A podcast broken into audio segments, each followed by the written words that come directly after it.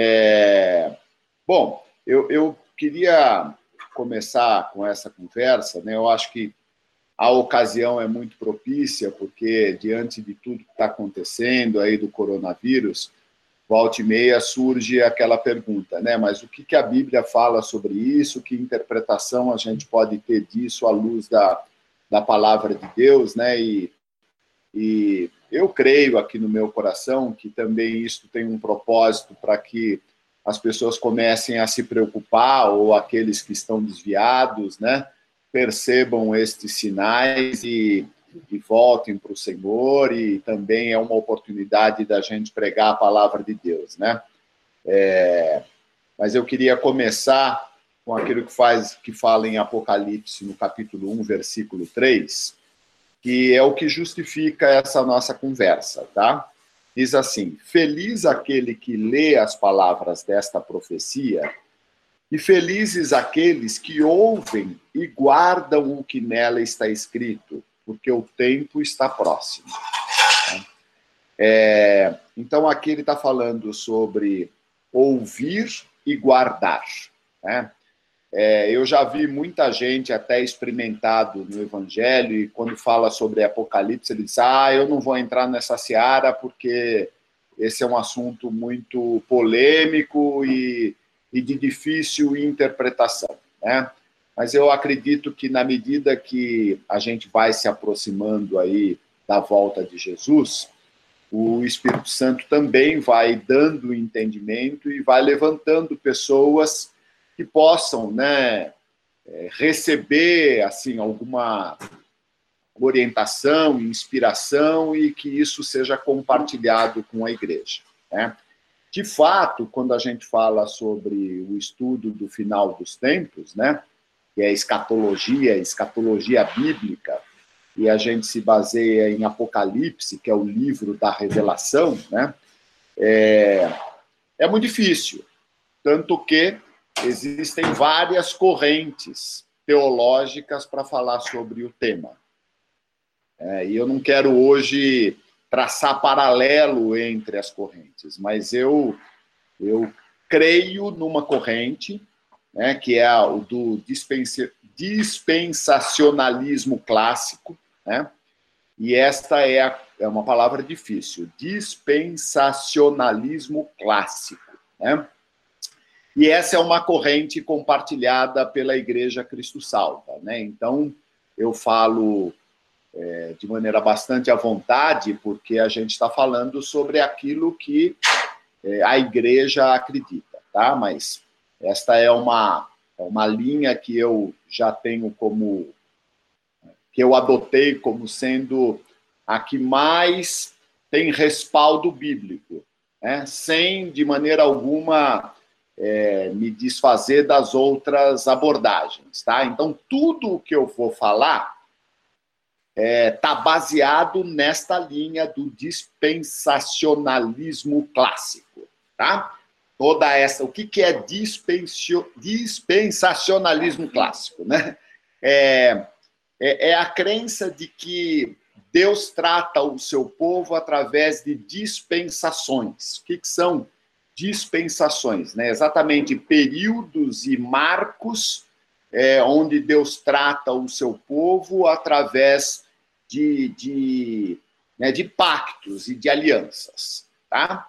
Então, é, essa é a abordagem que a gente vai falar. Numa outra oportunidade, a gente pode até fazer comparações das outras abordagens, tá? Mas como acho que o tema é muito vasto e eu não tenho a intenção de esgotar esse tema hoje, mas é, acho que não seria muito produtivo ficar fazendo comparações entre abordagens. Né? Como todos aqui são da Igreja Cristo Salva, a gente vai falar sobre a abordagem que, ou né, a corrente que a igreja adota. Tá? É, primeiro que a gente tem que entender, para a gente começar a falar sobre estas coisas, eu queria compartilhar com vocês no livro de.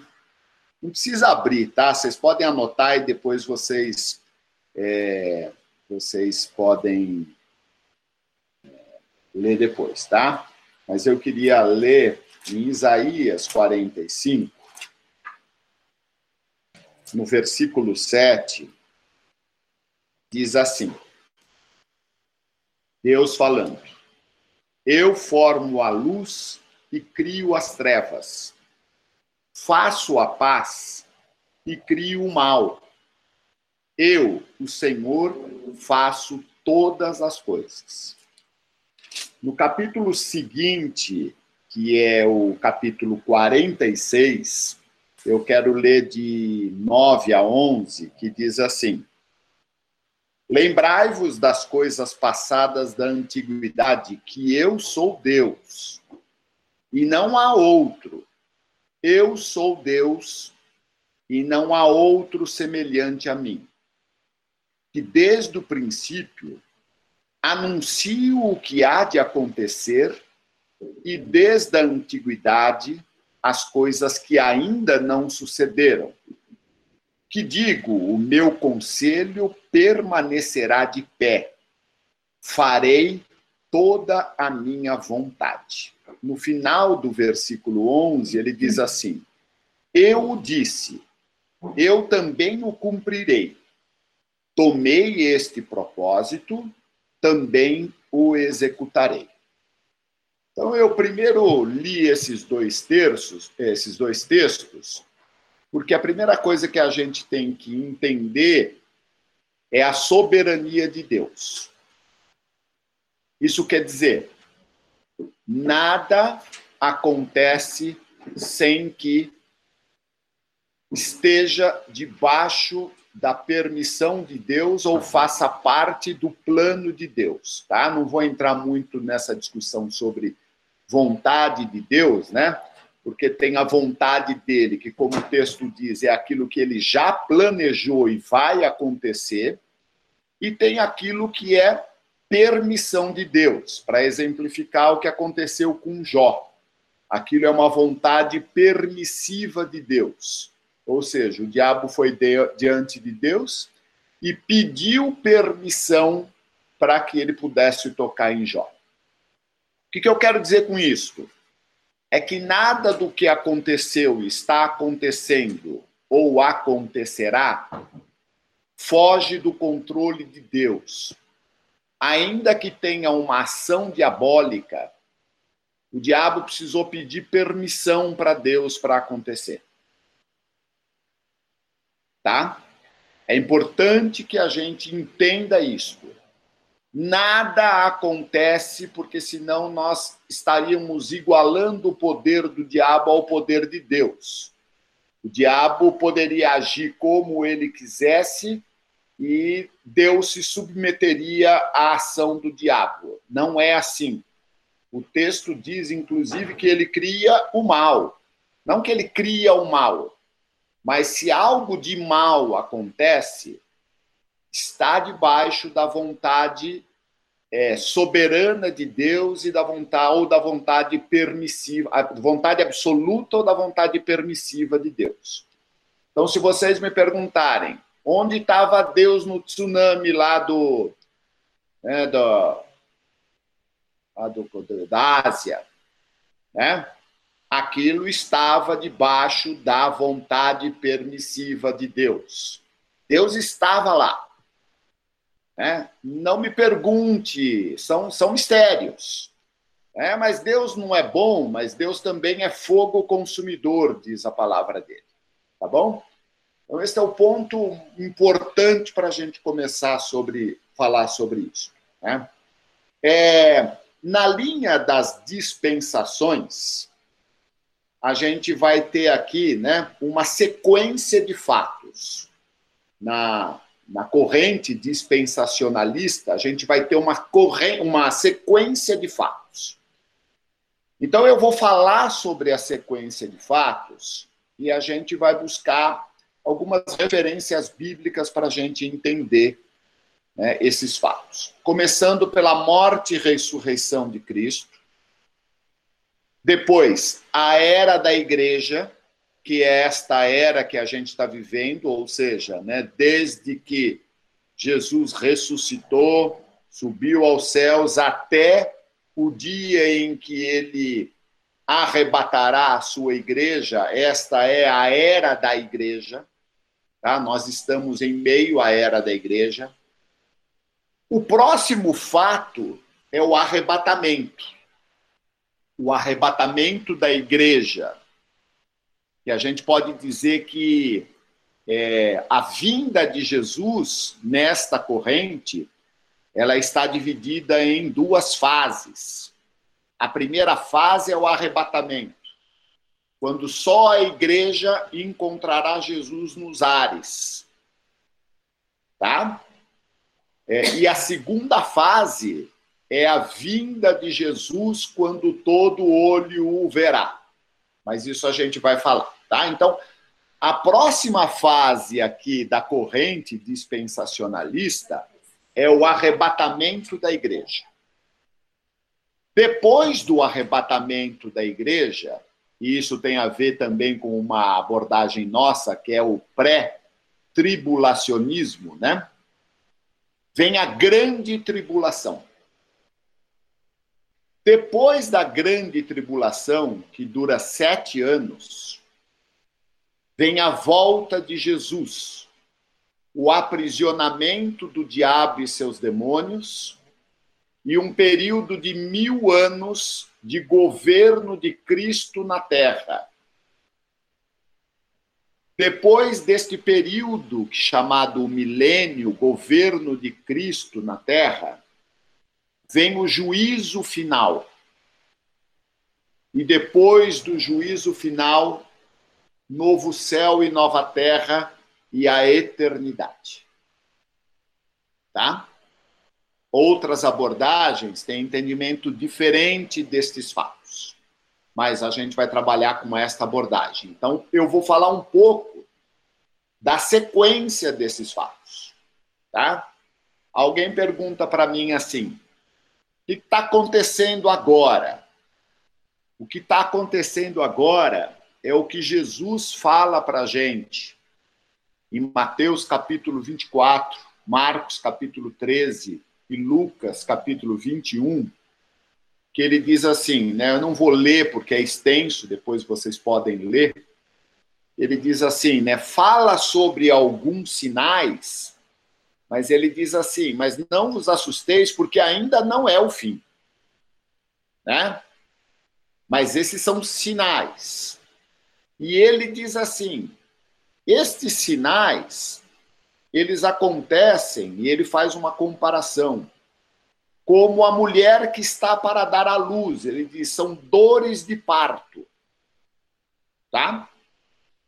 Para aquelas mulheres que já deram à luz, sabe como isso funciona. Eu não dei à luz, mas vi minha mulher dando à luz quatro vezes. Então a coisa acontece assim, né? A gente está assistindo televisão, como aconteceu com a Carol, por exemplo, que a gente estava assistindo um jogo de vôlei é, da, do, das Olimpíadas em 84.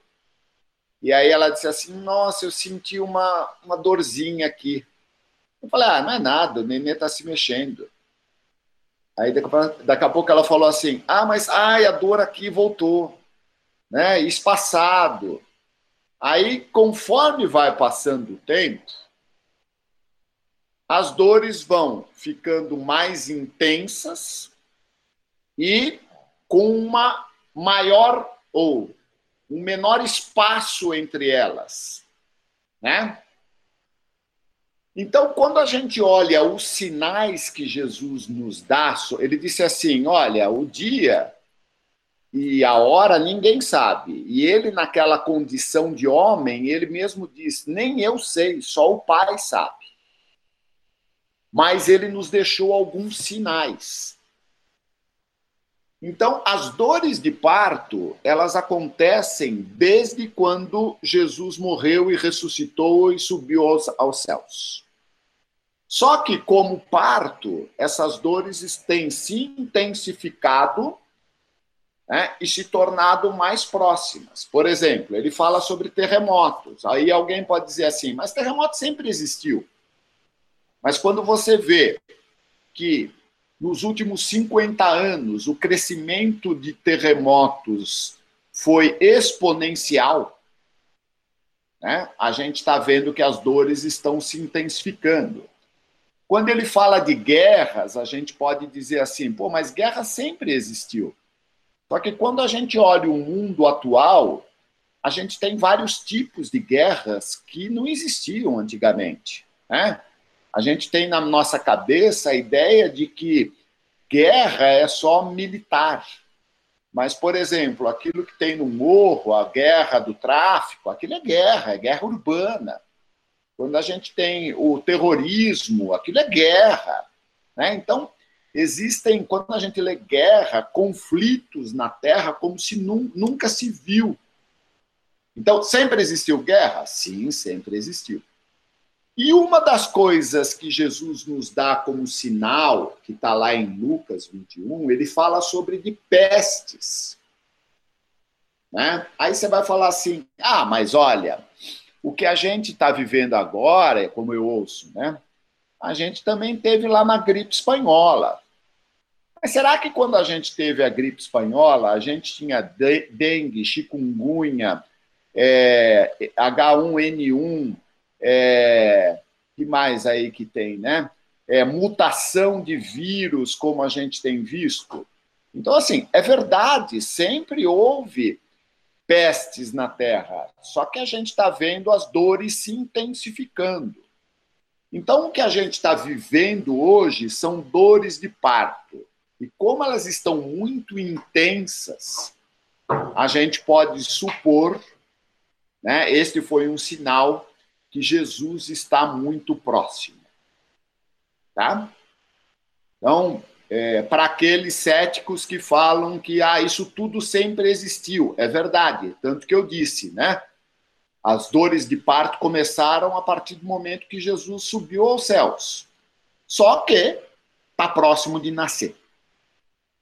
Né? Então as dores estão ficando mais intensas, as contrações estão se tornando mais próximas uma da outra. E aí vem a pergunta: o que, que a gente pode esperar depois do coronavírus? Nada de melhor, sinto dizer para vocês. Por um lado, nós vivemos a geração que provavelmente, eu creio, vai ser privilegiada pelo arrebatamento. Por outro lado, nós também, enquanto o arrebatamento não vier, vamos viver a intensidade das dores de parto. É importante que a igreja se prepare. Né? É... Por que, que eu comecei a falar sobre a soberania de Deus? Porque tudo isto está planejado por Deus. E vai acontecer. Não há nada que impeça. Nada que impeça. Né? A minha oração diante do coronavírus não é que né, expulsando o diabo, é, não tem sido essa a minha oração, porque isso está cumprido, isso está prometido. A minha oração é que Deus cumpra o propósito dele, porque quando nós lemos, em tudo há um propósito. Né? E eu vou diante de Deus e peço, como Jesus pediu, se possível, passa de mim este cálice. Eu peço, se possível, abrevia este tempo.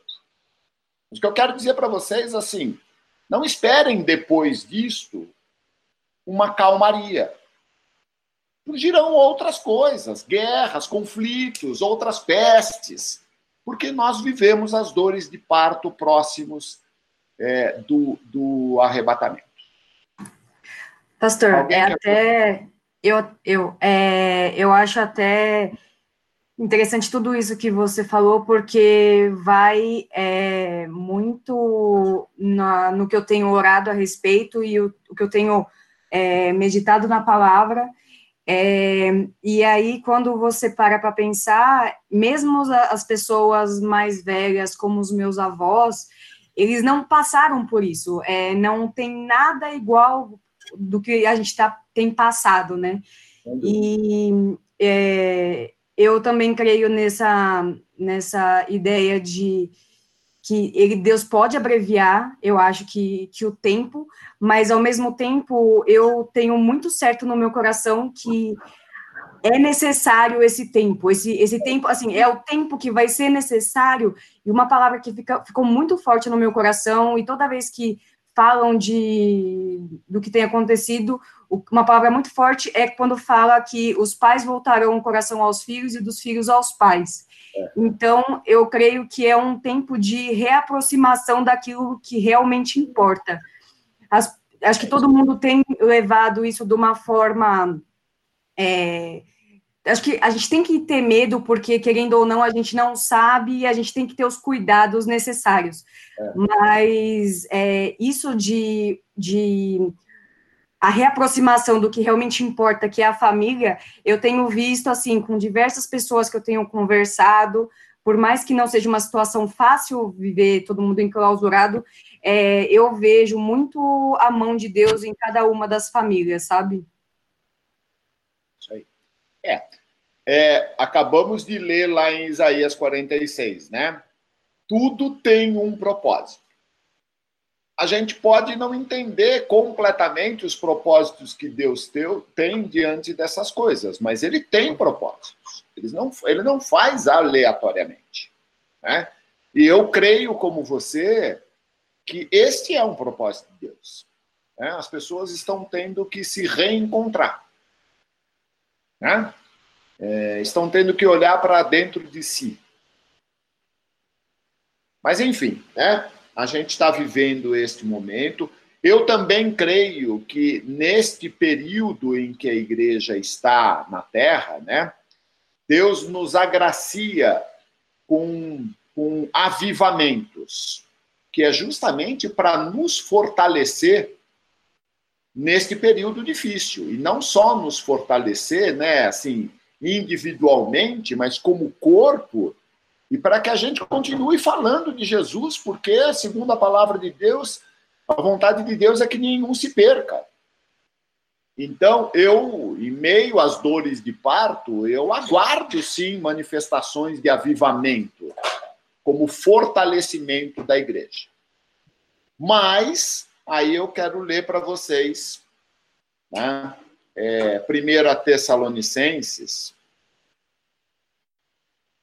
no capítulo 4, no versículo 13 em diante, ele diz assim: Irmãos, Paulo falando, né? Por quê? Porque lá a igreja de Tessalônica, eles, eles estavam, né, achando que Jesus vinha naquela, naquela época, tava, o povo estava vendendo tudo, tinha gente que tinha parado de trabalhar, né? Então, aí Paulo escreve aos Tessalonicenses dizendo assim: irmãos, não queremos que vocês sejam ignorantes quanto aos que dormem ou quanto aos que morreram, para que não se entristeçam como os outros que não têm esperança. Ou seja, né, se a pessoa morreu em Cristo, nós devemos ter esperança. Olha lá.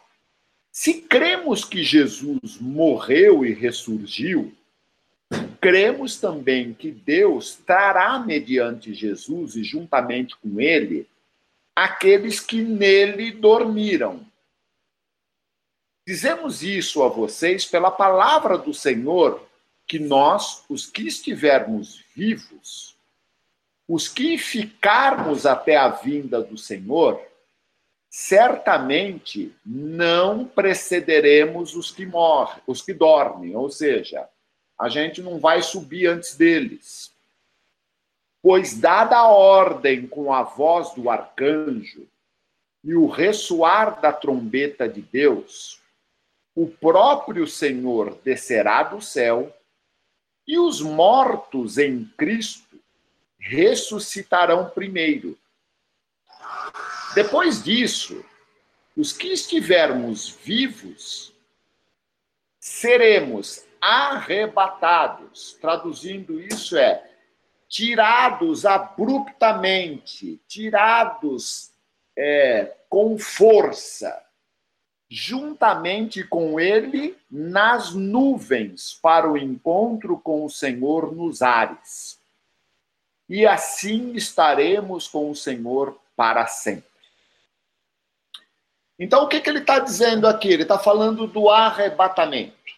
O que ele está dizendo? Ele está dizendo que quando chegar a hora, né, em meio a essas dores de parto, quando tiver para nascer, vai acontecer isso. Todos aqueles que ao longo da história morreram em, morreram em Cristo. E aí vocês vão me perguntar, mas quem morreu antes de Jesus? Aqueles que morreram esperando o Messias. Né? Todos esses que morreram em Cristo, ou seja, depois de Jesus, ou morreram antes de Jesus, mas com a esperança do Messias. Todos esses que morreram vão ressuscitar, ganhar corpos celestiais e se encontrar com Jesus nos ares. Logo após a ressurreição dos mortos, nós, ó, alguém por favor, anota as, as perguntas que chegam por chat, porque é, eu não consigo é, ler, eu sou velho, né? Então fazer coisa ao mesmo tempo. É, então anota, a gente retoma, tá? Tá bom. É, então, nós que estivermos vivos, quer dizer, eu espero estar vivo, né? não passar pela morte, os que estiverem vivos, depois, logo depois que os mortos ressuscitaram, ganhando corpos celestiais, nós seremos arrebatados. Os nossos corpos serão transformados de corpos mortais para corpos celestiais. A semelhança do corpo de Jesus.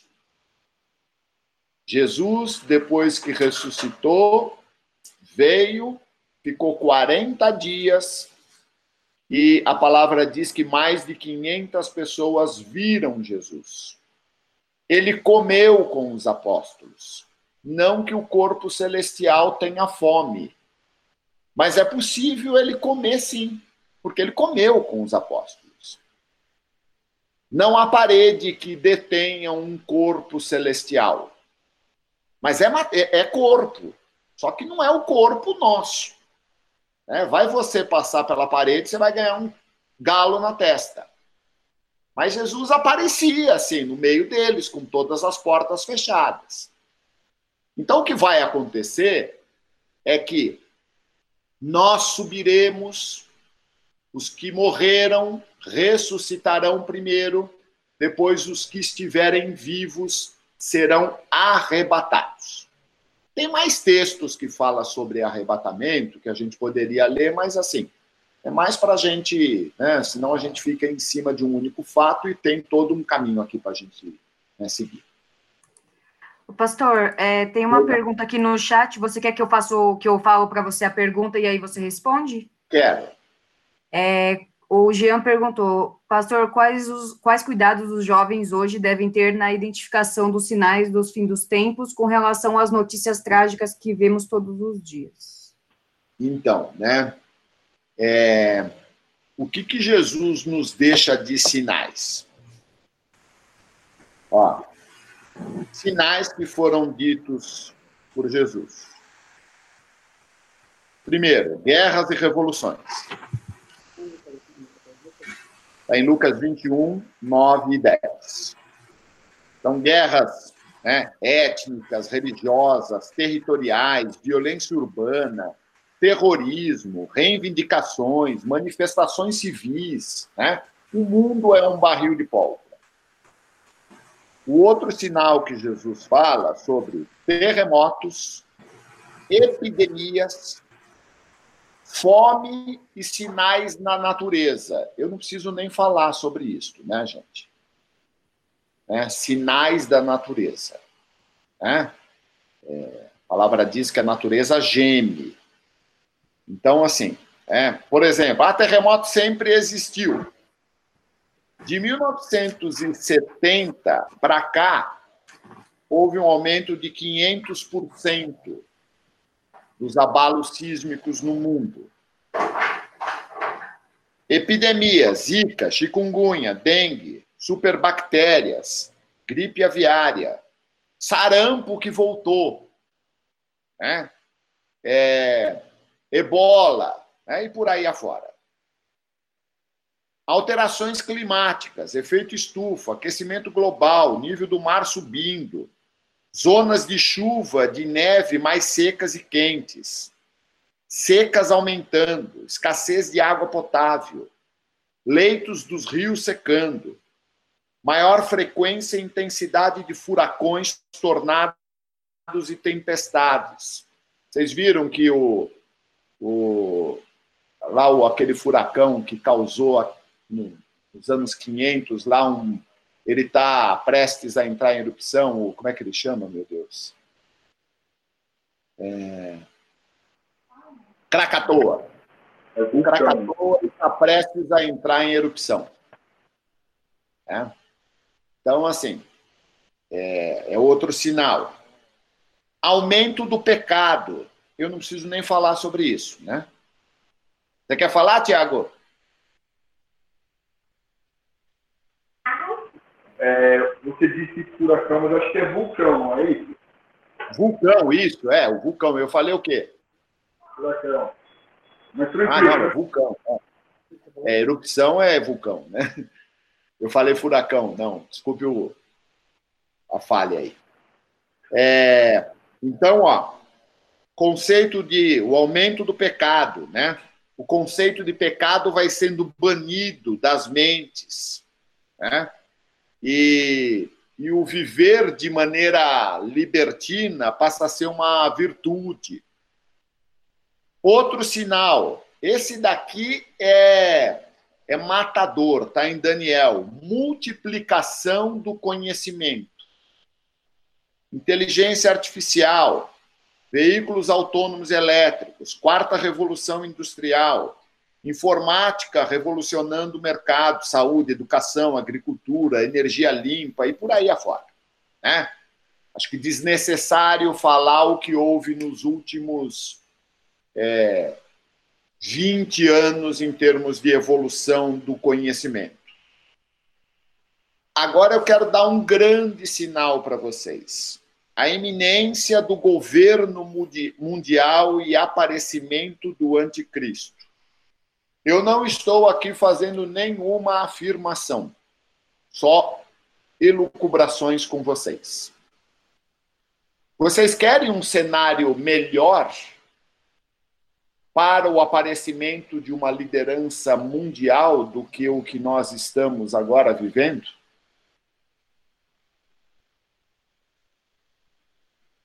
Está todo mundo clamando por uma solução global porque a economia do mundo entrou em colapso. Aquilo que era disputado, o petróleo, hoje ninguém quer. Vale mais um vidro de álcool gel do que um barril de petróleo. Então, assim, a economia está um caos, ninguém sabe o que vai acontecer pós-pandemia. Este é um cenário muito propício para o surgimento do anticristo. E segundo a corrente dispensacionalista, o anticristo surgirá depois do arrebatamento da igreja. Bem, né? É, globalização. Vamos deixar a pandemia de lado. Mundo globalizado através da informação. Né? Tudo isso são sinais. É, é, não sei se precisa de mais algum, Jean. é. Sinais irrefutáveis para aqueles que dizem assim: ah, mas isso sempre aconteceu. Não nesta intensidade, com esta frequência. É, então, nós de fato estamos aí com as contrações do parto bastante né, intensas. Por isso é que a gente espera a qualquer momento o arrebatamento da igreja. Tá? É... Pastor, posso fazer uma pergunta? Claro. Uh, quando a gente vai um pouco ali no, no livro de Apocalipse, um pouco mais por final, ele vai falando, por exemplo, das pragas, né? E ali, por exemplo, ele fala de chagas profundas, mas ele fala de é, uma terça parte do mar de sangue, uma terça parte das estrelas que caem, o tá. sol que abrasa e tudo mais. Tá. Na, nessa visão que a gente adota dentro da, da visão que a Cristo Salva acredita, nós já estamos neste processo, isso está acontecendo, ou vai acontecer de forma clara e evidente essa, essa ação. E aí sim, a gente vai estar na grande tribulação, ou por enquanto a gente está nas dores de parto ainda, mas não chegamos na tribulação. Tá. A, a, a grande tribulação começa a partir do capítulo 4 de é, Apocalipse. Tá? Então, o que a gente precisa entender é o seguinte: Para Deus, Deus não está preso à nossa dimensão de tempo. Tá? Por isso que ele diz: Eu sou o Alfa e eu não serei o Ômega. Eu sou o Ômega. Né? Para Deus, tudo já aconteceu. É louco isso, né? Mas na dimensão de tempo de Deus, tudo já aconteceu. O que que ele, o que que o Apocalipse faz? Ele traz João né, para olhar os fatos que já aconteceram na dimensão de Deus. Tá certo? Então vamos lá. Quando a gente lê Apocalipse, eu também não vou me estender, uma hora a gente pode falar sobre as cartas às igrejas, mas ele está falando aqui sobre igrejas. E Jesus está dando cartas às igrejas. Não vou me estender nessa questão, mas isso também tem sentido profético, tá? Quando ele chega no capítulo 4, ele diz assim: Depois destas coisas, quer dizer, depois da era da igreja, e olhei, João falando, né? E eis não somente uma porta aberta no céu, arrebatamento, como também a primeira voz que ouvi, como de trombeta, ao falar comigo, dizendo: sobe para aqui e te mostrarei o que deve acontecer depois destas coisas. A partir daqui, eu desafio quem consiga ver a palavra igreja no livro de Apocalipse, do 4 até o final de Apocalipse. Não aparece mais a palavra igreja. Quer dizer, aqui a igreja subiu. E aqui começa o governo do anticristo. Tá certo?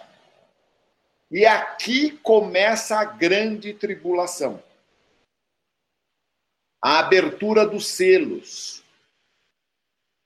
A abertura dos selos são pragas derramadas, que é o que a Bíblia chama do dia da ira de Deus. E como a Bíblia diz que nós não fomos chamados para a ira, significa que nós não, a igreja não estará na manifestação da ira de Deus. Mas sim aqueles que acreditaram no anticristo, na proposta dele e ignoraram a Deus é o período de castigo de Deus. E aí, em outro momento, a gente pode falar de cada um dos selos. Não, é, eu só ia te perguntar uma coisa. É, se você diz que o anticristo vai vir é, depois da volta de Jesus, depois do arrebatamento, como é que é, a gente entende que, tipo, as, os, as pessoas, mesmo os, os cristãos não podem, ah, talvez, se desviar e acreditar no anticristo? Pode. Pode. Então, mas, mais ainda. Mais ainda. Mas se ele vem depois do arrebatamento, a gente, na teoria, não estaria mais aqui. Então, é, o arrebatamento é para a igreja, não é para crente. Agora hum, pegou, né? É, agora eu entendi. Tem muito frequentador de igreja que não é igreja. Entendi. Tá? Tá. Quer dizer, tem muita pessoa que foi lá, aceitou Jesus, vai nos cultos, mas ele não vive uma vida de compromisso. Entendi. Tá? Então, arrebatamento não é para aqueles que foram lá na frente dizer eu aceito Jesus. Mas é para aqueles que, a partir desta decisão, passaram a ter uma, um compromisso com Jesus. Então, vai ter muito crente que vai ficar aqui crente nominal. Jesus vem buscar a sua noiva. Tá certo? Respondi? Respondeu sim, obrigada. Agora, pode ser que antes do arrebatamento a gente veja movimentos do anticristo. Como, por exemplo, a hora que vocês começarem a ver acordo de paz entre Israel e palestinos.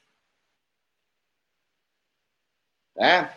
Então, pode ser que a gente até veja o surgimento do anticristo, mas o governo mundial de, do anticristo começa depois. Aí a Ariane está falando, e a reconstrução do templo. Esta, porque olha só, o anticristo, ele vem para os judeus como o Messias. E esse cara, ele vai promover um acordo de paz entre judeus e, e, e, né, e povo palestino para reconstruir o templo, onde hoje existe uma mesquita dos muçulmanos. E para o judeu, este será uma grande evidência de que ele é o Messias, porque eles esperam reconstruir o templo desde que o templo foi derrubado no ano 70 depois de Cristo. Então, alguém que promove um acordo de paz e consegue fazer uma negociação para que os judeus reconstruam o templo, será assumido pelo povo judeu como o Messias. Só que é, deixa eu ler uma coisa para vocês. Eu não preparei, mas eu, eu precisaria ler para vocês, para vocês entenderem isso, né? Vai chegar uma hora em que este homem vai querer entrar no Santo dos Santos e se assentar no trono de Deus. E aí os judeus terão os olhos abertos. E eles vão ver que aquele não era o Messias e eles vão crer em Jesus. Isso está em Zacarias. Eu, eu vou fazer aqui um. Ah, 12 e 10. E sobre a casa de Davi, judeus, e sobre os habitantes de Jerusalém, derramarei o espírito da graça e de súplica. Olharão para aquele a quem transpassaram. Quem? Judeu que matou Jesus né? Pranteá-lo-ão como quem pranteia por um unigênito, e chorarão por ele como se chora amargamente pelo primogênito. Então, neste dia, eles vão dizer: aquele era Jesus. Aquele que nós transpassamos, nós crucificamos, nós condenamos, ele de fato era o Messias. Tá? Respondi, Ariane, sobre construção do templo. Esta vai ser um dos atos do anticristo. Tá? Ela perguntou também se essa reconstrução do templo também será após arrebatamento. Não sei. Pode ser. É, é, se tudo indica que sim, mas não, não ouso jurar de pé junto. Tá? Bom, veio o arrebatamento, Aí o pau vai comer aqui embaixo, porque a Bíblia diz também que, como a igreja foi arrebatada, o Espírito Santo também é tirado. E aqui, salve-se quem puder. E agora, Leandro, começam todas essas coisas que são as aberturas dos selos. Guerras muito mais intensas, fome, é, sinais nos céus, é, Provavelmente esses fatos, eu não estou afirmando aqui, é uma interpretação minha, do Cláudio, pode ser o efeito de uma arma atômica, né? essa questão de um terço da Terra, né? um terço dos seres vivos, pode, pode ser, não estou fazendo nenhuma afirmação. Mas o fato é, aqui a gente tem a grande tribulação, o período da grande tribulação.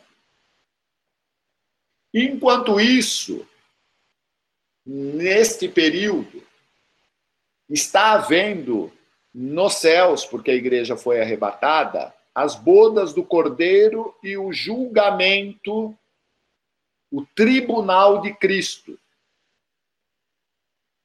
O que, que é o tribunal de Cristo? O tribunal de Cristo não é para condenação porque todos que subiram já estão salvos e não tem jeito deles não serem mais salvos, ou de, de Deus dizer assim, e me enganei, volta para lá. Né? Tribunal de Cristo é a distribuição de galardões ou coroas ou recompensas.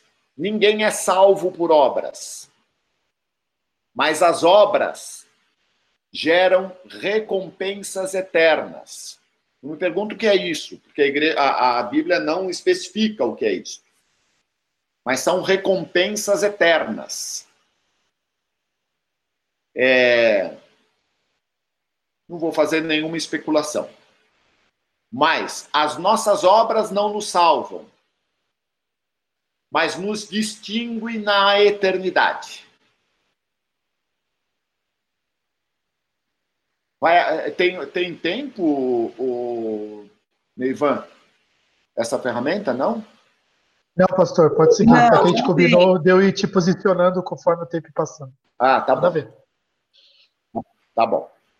É, então, neste tempo da grande tribulação na terra, está havendo a, a, o tribunal de Cristo nos céus e distribuição do galardão. Tá? Eu vou contar só para vocês, tá? A Bíblia diz que em seguida nós. Isso tudo é interpretação do Apocalipse. Depois a gente teria que se aprofundar nos textos que falam sobre isso, tá? Nós voltamos com Jesus como um exército de Cristo para a terra, para governar com Cristo durante os mil anos. Só que agora com corpos glorificados. Pastor, eu tenho uma pergunta quanto a isso. Pois não. Posso fazer? No capítulo 20, ele fala exatamente sobre isso. É, ele diz assim: E vi as almas daqueles que foram degolados pelo testemunho de Jesus e pela palavra de Deus, e que não adoraram a besta, nem a sua imagem, e não receberam o sinal em suas testas, nem em suas mãos. E reinaram com Cristo durante mil anos. Mas os outros mortos não reviveram até que os mil anos se acabaram. Tá. Essa interpretação aqui ele diz sobre as pessoas, já falando de anticristo, as pessoas que viveram na grande tribulação. Isso ficou um pouco em dúvida para mim. Então, é, a igreja subiu, teve a distribuição do galardão, tá certo? Aqui embaixo tá o pau tá. Tem gente que aceitou Jesus, mas não estava com uma vida muito certinha e ficou. Outros que se converteram durante a grande tribulação. Parte do povo judeu vai se converter ao cristianismo e serão perseguidos. Tanto aqueles convertidos como os judeus convertidos. O anticristo vai se voltar contra Israel e contra aqueles remanescentes cristãos que não subiram no arrebatamento. Tá? Esses vão morrer é, na perseguição. Tá certo? Até porque eles não têm a marca da besta. Então eles não podem comprar, não podem vender, não podem trabalhar, não podem fazer nada. Tá certo? Eles se recusaram a ter a marca da besta. Eles vão morrer. No final da grande tribulação, estes vão ressuscitar também, como aconteceu no arrebatamento. Tá claro, Ju? Sim, até aqui sim. E são esses que o texto que você falou, são esses, aqueles que vieram de grande tribulação mas se mantiveram firmes. Tá. E eles ressuscitarão e serão como a gente. Só que tiveram que passar pela grande tribulação. Se converteram durante a grande tribulação. Detalhe, né, pastor? Não haverá o Espírito Santo nesse momento, né? Para convencer, né? Isso. Não haverá o Espírito Santo. E, eu acho que ela, mais uma pergunta que a Débora fez, é. é se haverá conversão ou se eles. Haverá conversão, sim. Sim, sim mas é, é, qual foi a pergunta da Débora? É, ela fez duas perguntas. Na verdade. Só a minha pergunta aqui, que eu fiquei só com a dúvida do final, no, no versículo 5, pastor, ele fala: Mas os outros mortos não reviveram até que os mil anos se acabaram. Isso. Então, dúvida quem morreu, ah. É, quem morreu que não teve o um encontro com Deus, né, encontro com Jesus, que não aceitou Jesus, né? Quem morreu, assim como aqueles que não ressuscitaram no arrebatamento e não foram os ímpios, tá? Esses permanecem mortos até o juízo final e eles ressuscitam para a condenação eterna. Hum. Entendeu? Entendi agora, entendi, entendi. Ah, pastor, só um detalhe aí. Vão ressuscitar somente para serem julgados e condenados. Não haverá oportunidade para estes. Entendi. Nesse Fechou. momento, tá nesse momento, a igreja já vai ter passado por esse processo. E aqui Sim. são as pessoas que ficaram, que morreram, os que, os que morreram que não estavam em Cristo, e o pessoal da grande tribulação, é isso? Os que morreram sem Jesus ao longo da história do mundo. Entendi. Oi, Cláudio. Tá. Fala, Cláudio. É engraçado porque às vezes as pessoas têm dúvida, né, sobre, tá, antes de Cristo vir, como é que eles, esses serão julgados? É simples, serão julgados pela lei, né, pela lei de Moisés né? Se eles obedeceram à lei de Moisés, esses também, né, pastor? Me corrija se eu estiver errado, eles serão arrebatados juntos. Mas se é. eles obedeceram à lei, né? É, na verdade é assim, né? A Bíblia diz que todos pecados, todos pecados e destituídos estão da glória de Deus, né? Ninguém obedeceu à lei senão Jesus. Ninguém foi capaz de obedecer à lei. O, o que acontece é, aqueles que morreram se esforçando para obedecer à lei, na expectativa de um Messias. A Bíblia diz que quando Jesus ressuscitou, ele foi pregar para estes. E esses tiveram oportunidade de. Né?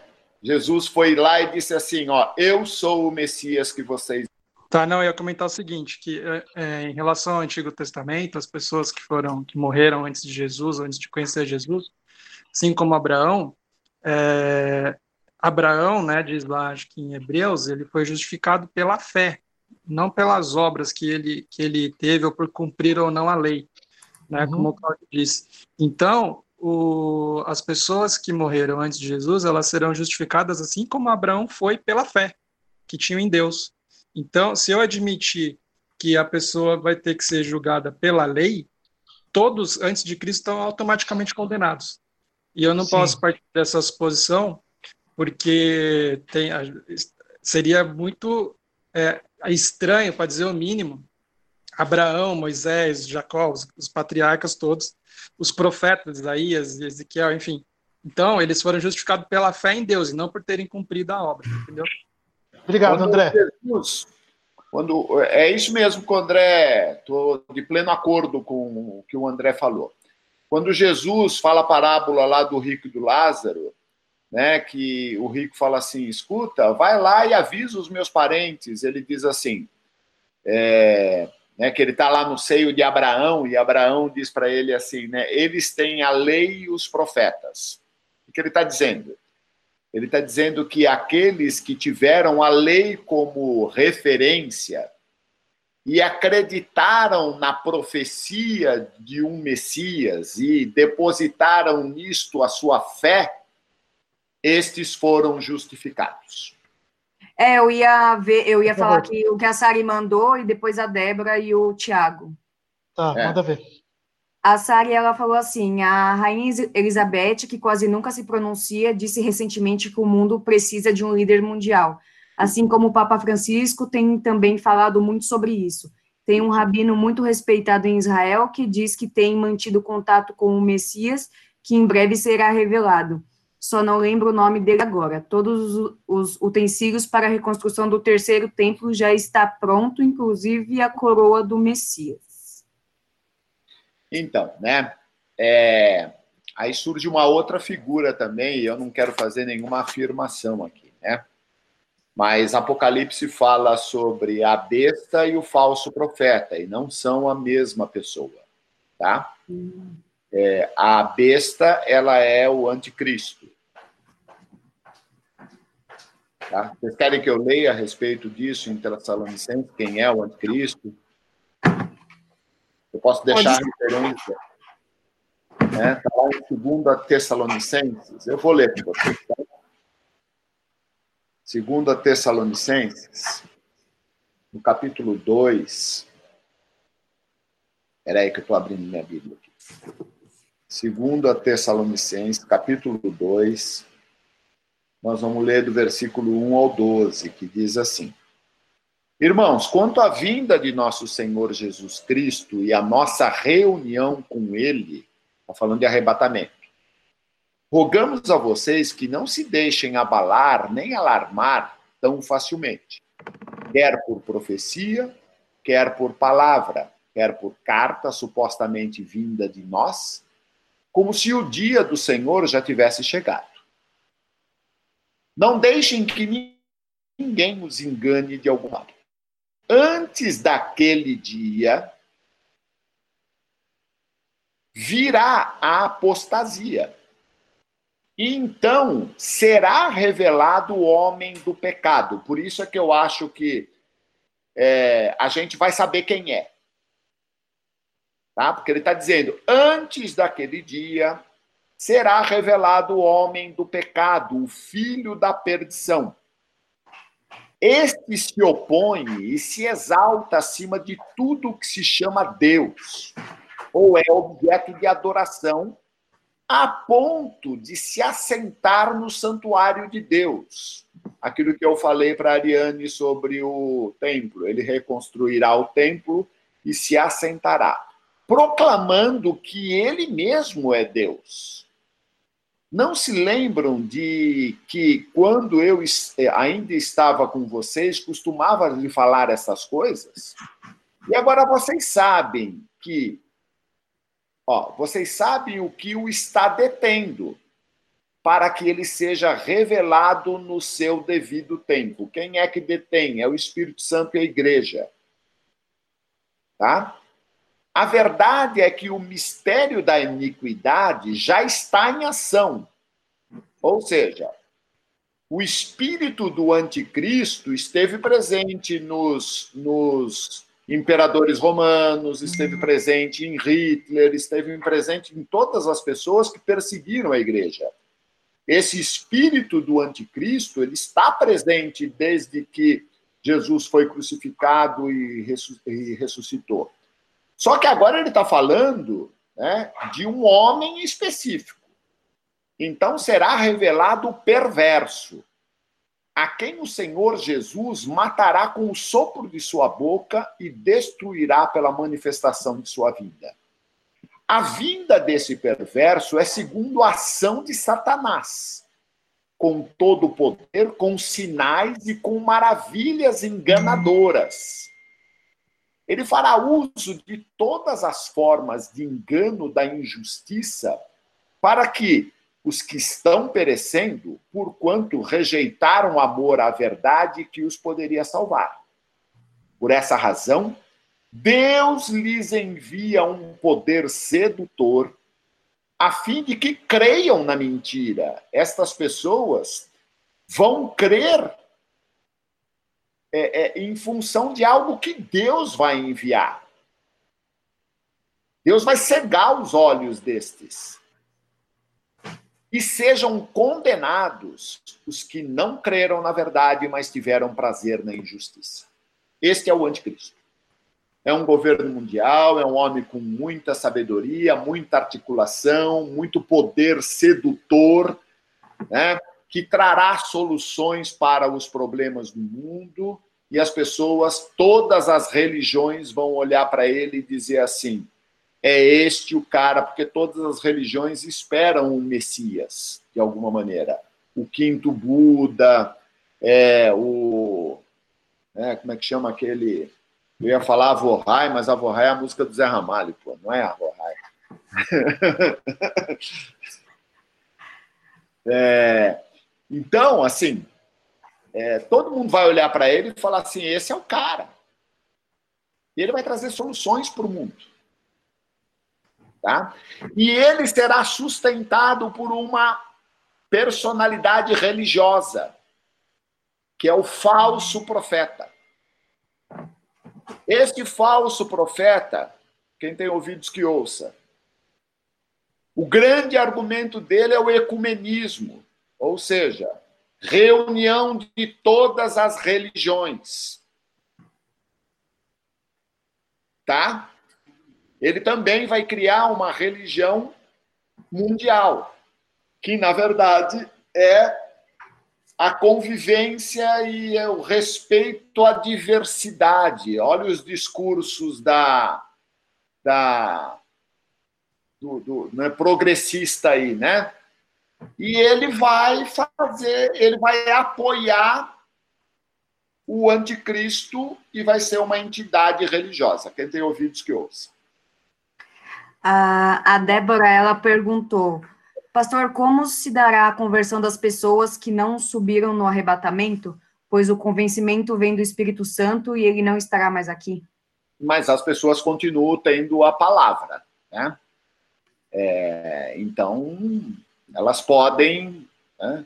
Quer dizer, o fato do Espírito Santo não estar mais aqui não quer dizer que ele não age. A questão é, o Espírito Santo é o Emanuel, né? Jesus e o Espírito Santo, Deus na terra. Quando Jesus subiu, né, o Espírito Santo ficou permanentemente. Mas isso não quer dizer que ele não pode continuar convencendo as pessoas do pecado, do juízo e da justiça. Apenas nós não teremos mais a ação do Espírito Santo sobre a terra. Tá? Tá. O Tiago perguntou: é, na grande tribulação o Espírito Santo estará ausente? A salvação não será mais pela graça e sim pelo esforço individual? Sim, sim. Pela, pela persistência da, da sua declaração de fé. A Kelly perguntou: A marca da besta pode ser um sinal, como, por exemplo, uma ação, ou seja, aquilo que eu penso, que eu assimilo como verdade, eu faço, eu executo, necessariamente será uma marca evidente em nosso corpo? Sim, porque diz que se a pessoa não tiver a marca da besta, ela não pode comprar ou vender. É, então, certamente será uma forma de controle, alguma um mecanismo tecnológico que dispensa documentos, cartões e permite você ser identificado em qualquer lugar do mundo. Tá? Então é algo que eu acredito, tá? Não estou fazendo afirmações, mas eu acredito que seja algo físico Alguns falam do chip, grande possibilidade, né? Porque os testes no chip têm sido é, na, nas costas da mão, né? É, outros falam de um nano, nano robô implantado no cérebro, né? Quem tem estudos muito interessantes sobre isso é o pastor Lamartine, que ele fala sobre a tecnologia como marca da besta, né? Mas é, são especulações. Mas eu acredito que seja algo físico que tem a ver com o controle das pessoas, né? Por que, que a gente não pode? A interpretação minha, tá? De Cláudio. O diabo não é onipresente. A marca da besta daria para ele um certo poder de onipresença. Ele saberia onde qualquer pessoa está. Tá certo? Bom, a gente tem pouco tempo, né, Nevan? Tem mais uma pergunta? Não, tem várias tá. Uh... Não, Não, eu só ia fazer uma, eu botei no nosso grupo aí, é uma pergunta só finalizar. Eu tenho, eu tenho andado aqui no, nas câmeras aí para ver a, a, reação da galera, tá muito legal, viu? Já era, já tirei um monte de print, gente. Agora sim, para a galera não ficar assustada, pastor, é. É, como o cristão deve se portar de hoje até a volta de Cristo, entende? Para tá, ele saber como é que é o andar do cristão, para ele saber, ó, fica, fica tranquilo. Tá. Final. Deixei como tá mensagem final. Beleza, manda ver. Tá? Deixa eu só, então, cumprir aqui a, as etapas, né? Bom, aí teve o milênio, que é mil anos de governo de Cristo na Terra. O diabo foi amarrado, e aí, no final deste, deste um ano, é, desse um ano, desse mil anos, o, o diabo vai ser solto e ainda vai enganar alguns, diz a palavra de Deus, tá? E aí vem o juízo final. Neste a igreja, neste os salvos não passará. É? Nós não seremos julgados para salvação ou condenação. Nós fomos lá Passamos pelo tribunal de Cristo para distribuição de coroas. E aqui os ímpios serão julgados e con... aí haverá a, a ressurreição, Ju, de todos os ímpios para serem julgados e condenados e jogados no inferno eterno junto com Satanás e seus demônios. Entendi. Acabou o mal, a morte foi tragada, acabou o mal. E aí, capítulo 21 e 22 de Apocalipse: construção do novo céu e da nova terra e a eternidade com Deus.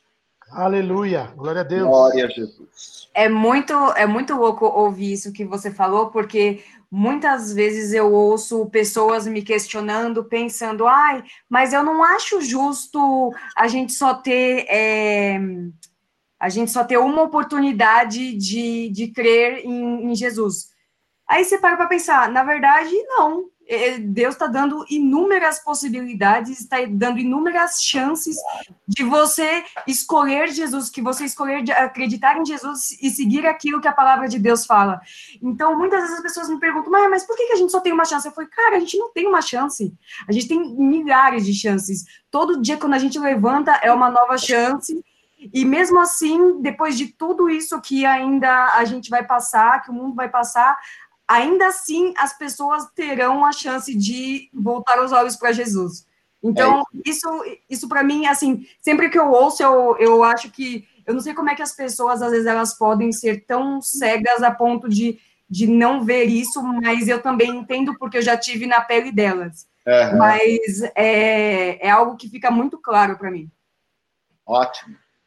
Ótimo, é isso mesmo. Por isso que a palavra de Deus diz, né, que as misericórdias de Deus se renovam a cada manhã, ou seja, a cada manhã você tem a oportunidade de aceitar Jesus e você tem a oportunidade de se arrepender dos seus pecados. Né? É, bom, eu quero encerrar com 1 Tessalonicenses 5, de 1 a 9, que diz assim: Irmãos, quanto aos tempos e épocas, não precisamos escrever-lhes, pois vocês mesmos sabem perfeitamente que o dia do Senhor virá como ladrão à noite. Quando disserem paz e segurança, então de repente a destruição virá sobre eles. Portanto, que aqui ele está falando sobre o acordo de paz que o anticristo vai promover, tá? Como dores a mulher grávida e de modo nenhum escaparão. Mas vocês, irmãos, falando da igreja, não estão nas trevas, para que este dia o surpreenda como ladrão. Vocês todos são filhos da luz, filhos do dia. Não somos da noite, nem das trevas. Portanto, não durmamos como os demais, mas estejamos atentos e sejamos sóbrios. Pois os que dormem, dormem de noite, e os que se embriagam, embriagam-se de noite. Nós, porém, que somos do dia, da luz, né? Sejamos sóbrios, ou seja, vamos ficar vigilante, vamos ficar atento, vestindo a couraça da fé e do amor e o capacete da esperança da salvação. E esta é a maior evidência de que a igreja não passará pela grande tribulação. Por quê? Versículo 9 porque Deus não nos destinou para a ira. A grande tribulação é reconhecida na Bíblia como a, o dia da ira do Senhor. Porque Deus não nos destinou para a ira, mas para recebermos a salvação por meio do nosso Senhor Jesus Cristo. É, repete, fala o texto que você leu, Cariane. 1 Tessalonicenses 5. 1 Tessalonicenses 5, de 1 a 9. Mas eu quero que este 9 salte aos olhos de vocês. Deus não nos destinou à ira. O que, que a gente tem que ficar? O que, que a gente tem que fazer? Ficar vigilante. Ter compromisso com Deus para que a gente possa ser encontrado como a noiva, fazendo parte da noiva de Cristo. Né? E para terminar, eu quero pegar Apocalipse 1, ah, acho que eu já li Apocalipse 1, né, versículo 3, já li sim. Então, é, é assim, enquanto nós estamos aqui durante a grande tribulação, e o Espírito Santo está conosco. Todas as promessas de Deus estão disponíveis a nós. Deus, Jesus nos prometeu que ele nos prometeu que ele estaria conosco todos os dias, através do Espírito Santo. É Deus conosco, Deus é em nós. É? E o Espírito Santo está nos ajudando a passar por toda esta situação, está nos fortalecendo, fortalecendo a nossa fé, então é assim que a gente tem que ficar, vigilante, atento aos acontecimentos, fiel, compromissado. Né? E agradecendo, porque se Jesus vier hoje, nós fazemos parte de uma geração, a igreja toda esperou durante toda a história da igreja, todos esperaram a vinda de Jesus. Já imaginou nós seremos privilegiados por participar do arrebatamento, da vinda de Jesus. Então não há o que temer, somente regozijar e agradecer todos os dias, porque um dia ele nos chamou, ele nos encontrou. Não foram vós que me escolhestes, mas eu escolhi a vós. É, as pessoas que, que ficarão, que não forem arrebatadas, a igreja, elas vão ter consciência que as pessoas foram arrebatadas. Elas vão ter consciência, mas Algumas que ouviram a palavra de Deus vão saber que aquilo é arrebatamento. Outras, é, a nova era tem muita explicação para eles. Já tá, eles já estão se preparando para explicar esse advento, e a nova era explicará que só os evoluídos ficaram, que os extraterrestres vieram e buscaram aqueles que atrapalhavam o desenvolvimento da humanidade. Tá. Nossa, a gente falava exatamente sobre isso esses dias, que a gente estava vendo um filme e de alienígena, e o Leandro falou, olha que demoníaco isso, né? Porque como o diabo vai usar isso quando a igreja for arrebatada? Vão falar que foi alienígena, vão falar que foi um monte de coisa, menos Jesus voltando. Ô, Lê, você que fez essa pergunta aí, tem um filme que, na verdade, ele é, nem é tão, tão antigo assim, tem um outro mais antigo que o, que o Neiva me falou que tinha, mas que acho que ele chama mesmo o Apocalipse, e é com o Nicolas Cage, se eu não me engano. E mostra exatamente isso que o pastor Claudio falou, que algumas pessoas elas vão ter a noção de, de que algum, alguns foram arrebatados, mas outros vão procurar explicações do por, o, o que, que aconteceu. É um, é um jeito bem assim lúdico para você entender um pouco. Pelo menos me ajudou. É isso aí. É isso aí. Obrigada. Agora, imagina o que vai acontecer no mundo, na economia do mundo, porque, de repente, pessoas que têm CPF, RG, bens, empregos, sumiu. É, quem tem casa, fica a casa, o que faz com a casa? É, quem tem poupança, o que faz com a poupança? Quem tem carro, o que faz com o carro? É, vai precisar de, um, de, um, de uma liderança mundial para pôr ordem em tudo isso que ficar.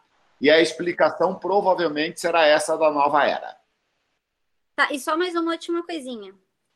Olha lá, é... a, Giovana, ah, Giovana, a Aline falou que, é, que são dois filmes da, da série Deixados para Trás. Ah, tá. Pastor, hum. é, se a gente, por exemplo, tendo esse entendimento agora de todos esses sinais e e como é que as coisas vão decorrer daqui para frente, não é um bom sinal se a gente sente medo, né? É, é, próprio, é um próprio do ser humano. Todos nós temos o medo do desconhecido. É, não se culpe por isso.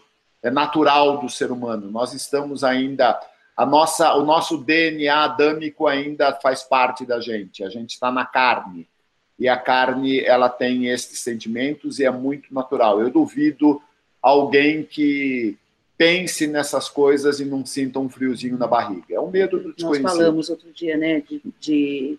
nós temos ainda apego aqui. É, né? nós temos, nós apego, temos apego, nós temos vínculos emocionais. Muito fortes ainda, né? Nós somos carnais, nós temos filhos, né? A gente se preocupa até com os cachorros, o que a gente vai fazer com os cachorros vão ficar sozinhos, tadinho e tal, né?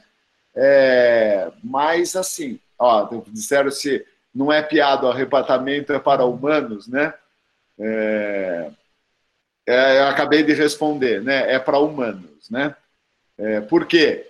Porque o arrebatamento é espiritual e o espírito ganha um novo corpo. Como animal não tem espírito, ele tem alma, então não tem arrebatamento de animal. Agora, se na construção do novo céu e da nova terra não vai ter uns bichinhos lá criados por Deus, eu ah, não sei. Ter, mas pode ser que tenha também, né? Tem muito mistério, né? A gente não tem resposta para tudo. E se fosse assim tão simples, não existiriam tantas correntes de interpretação da, da, do Apocalipse. Né? Por quê? Porque é um livro é, simbólico, é um livro é, alegórico, então permite interpretações. É, agora, por que, que eu sou adepto dessa interpretação? Porque na minha interpretação é a que tem mais respaldo bíblico para entender os, os, os, fatos dessa maneira. Cláudio, Oi. sobre essa complexidade de, do, do, tema né, de Apocalipse e as várias correntes teológicas, né, que é amilenismo, pré-milenismo, pós-milenismo, pré-milenismo dispensacionalista, isso tudo a gente tem que ficar é que eles com os pontos comuns que eles têm, né? Que o ponto Sim. comum é que Jesus vai voltar e a igreja Sim. vai subir. Ninguém discute a volta de Jesus. Exato. Então, assim, a, a, gente tem que colocar, no lugar de direcionar a nossa ansiedade para debater qual é a corrente certa, ou enfim, É claro que você tem que pesquisar, estudar e se convencer daquilo, né? Isso eu tenho certeza e incentivo que todos façam isso. Agora, ficar preocupado, assim, ah, mas será que isso vai, vai... Meu, o ponto importante é que Jesus vem e a igreja sobe. E, e, o resto é detalhe, né? Esse é um ponto importante que o André disse.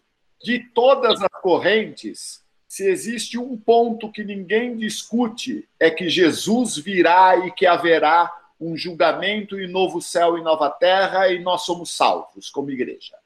Esse é o ponto comum de todas as abordagens.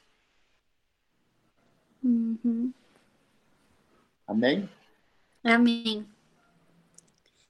E quando é que vai ser o próximo agora? É. Agora, agora posso fazer meu pedido? Pode. Na verdade, meu pedido era justamente esse: se a gente já pode marcar um próximo, porque passou tanto tempo e a gente não, não reparou, mas assim, foi, foi demais isso aqui. É, tá, e aí, eu... aproveitando, o André fez uma pergunta que, cara, isso aí acelera meu coração também. E os nossos pequenos, né? Como como ficam nessa história toda. Embora a palavra de Deus diz que as crianças herdarão o reino do céu, né? Como que a gente fica nisso? A, a gente não. Ah. É, o que, que você fala sobre as crianças nesse sentido? É, eu fico com esta passagem, que das crianças. Agora, o determinar até que idade é criança, eu não faria isto, porque criança tem a ver com consciência, né? É, eu não estabeleceria limite para isto, mas eu diria que é, tem a ver com consciência do bem e do mal. Sabe? Mas eu fico com esta passagem e deixa vir nas minhas criancinhas, porque delas é o reino dos céus. É, a inocência está preservada. Respondi, Larissa. Ok, pastor, obrigada. Respondeu é, e até tem, me deu um, um alívio. É, não tenho. Por isso que a gente tem que pregar, por isso que a gente tem que, que criar os nossos filhos na palavra, porque a gente não tem controle, só Deus tem, sobre quando eles deixam de ser criança e passam a ter esta consciência. Então a gente tem que, que falar de Jesus para eles, tem que né, ensiná-los porque quando eles tiverem esta consciência, eles vão preferir o bem. Né? Então, como a gente não tem controle sobre, sobre uma idade que amar-se, né? eles precisam aceitar Jesus naturalmente. Entendi, ótima explicação. Obrigada, pastora, que eu quero minha galera toda lá em cima também. Né? Opa, opa. Crê, no, crê no Senhor Jesus e será salvo tu e tua casa. Amém. Amém. Valeu, gente. Valeu, pastor. Obrigada, pastor. Muito obrigado. Glória Muito tá? A gente está orando por todos vocês e morrendo de saudades de vocês. Acho que quando a gente se encontrar, a gente vai valorizar muito mais os abraços, o olho no olho, os beijos, né? Mas por enquanto a gente vai se alimentando aqui da palavra de Deus e vamos usando a tecnologia para a gente se manter como igreja, tá bom? Amém. Obrigada, amém. Beijo no coração de todos vocês, amo muito vocês.